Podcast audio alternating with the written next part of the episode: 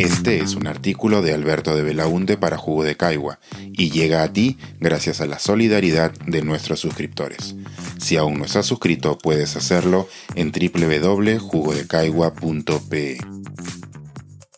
El Mundial de Qatar en cifras. Que los reflectores no se queden en los campos de fútbol. Como cada cuatro años, está por iniciarse el evento deportivo más importante para los fanáticos del fútbol la Copa Mundial de la FIFA. Si bien el Perú no clasificó en esta oportunidad, ello no quita que vaya a generar mucha atención de los aficionados y los medios de comunicación aquí y alrededor del mundo. Aprovechando esta atención, miremos algunos números relacionados al país anfitrión de esta edición. Ocho son los estadios que servirán en Qatar para la Copa Mundial FIFA 2022 seis de ellos construidos especialmente para el evento. 6.500 son los trabajadores que habrían muerto en la construcción y remodelación de esos estadios, de acuerdo a una denuncia del diario británico The Guardian. Todos ellos inmigrantes. Esta cifra significa un promedio de 12 trabajadores muertos cada semana desde que se iniciaron los trabajos en diciembre de 2010. El propio diario indica que la cifra podría ser mucho mayor.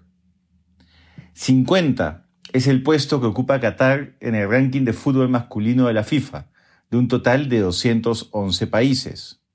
119 es el puesto que Qatar ocupa en la clasificación mundial de la libertad de prensa de Reporteros Sin Fronteras, de un total de 180 países. La organización señala, y cito, Varios periodistas han sido detenidos, encarcelados e incluso expulsados por haberse, en la mayoría de los casos, interesado en exceso por las condiciones laborales de los trabajadores migrantes. Cierro cita.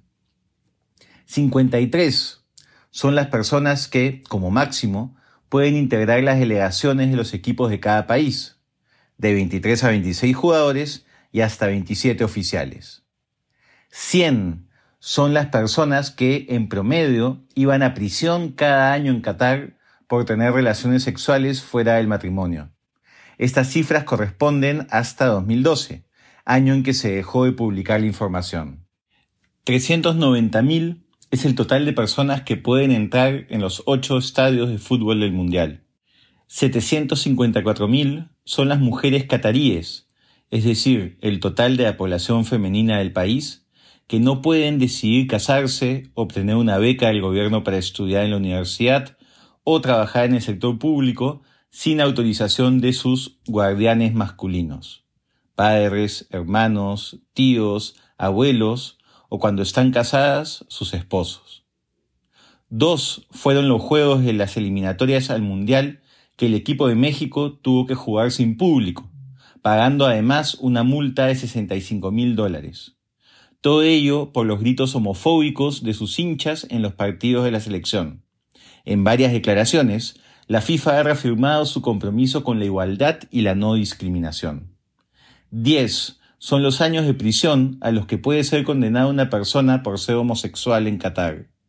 Las banderas arcoíris del orgullo LGBT están prohibidas en los estadios, y el embajador catarí para el Mundial declaró que la homosexualidad es, y cito, un daño a la mente, y que toda persona que vaya al torneo debe respetar las leyes locales.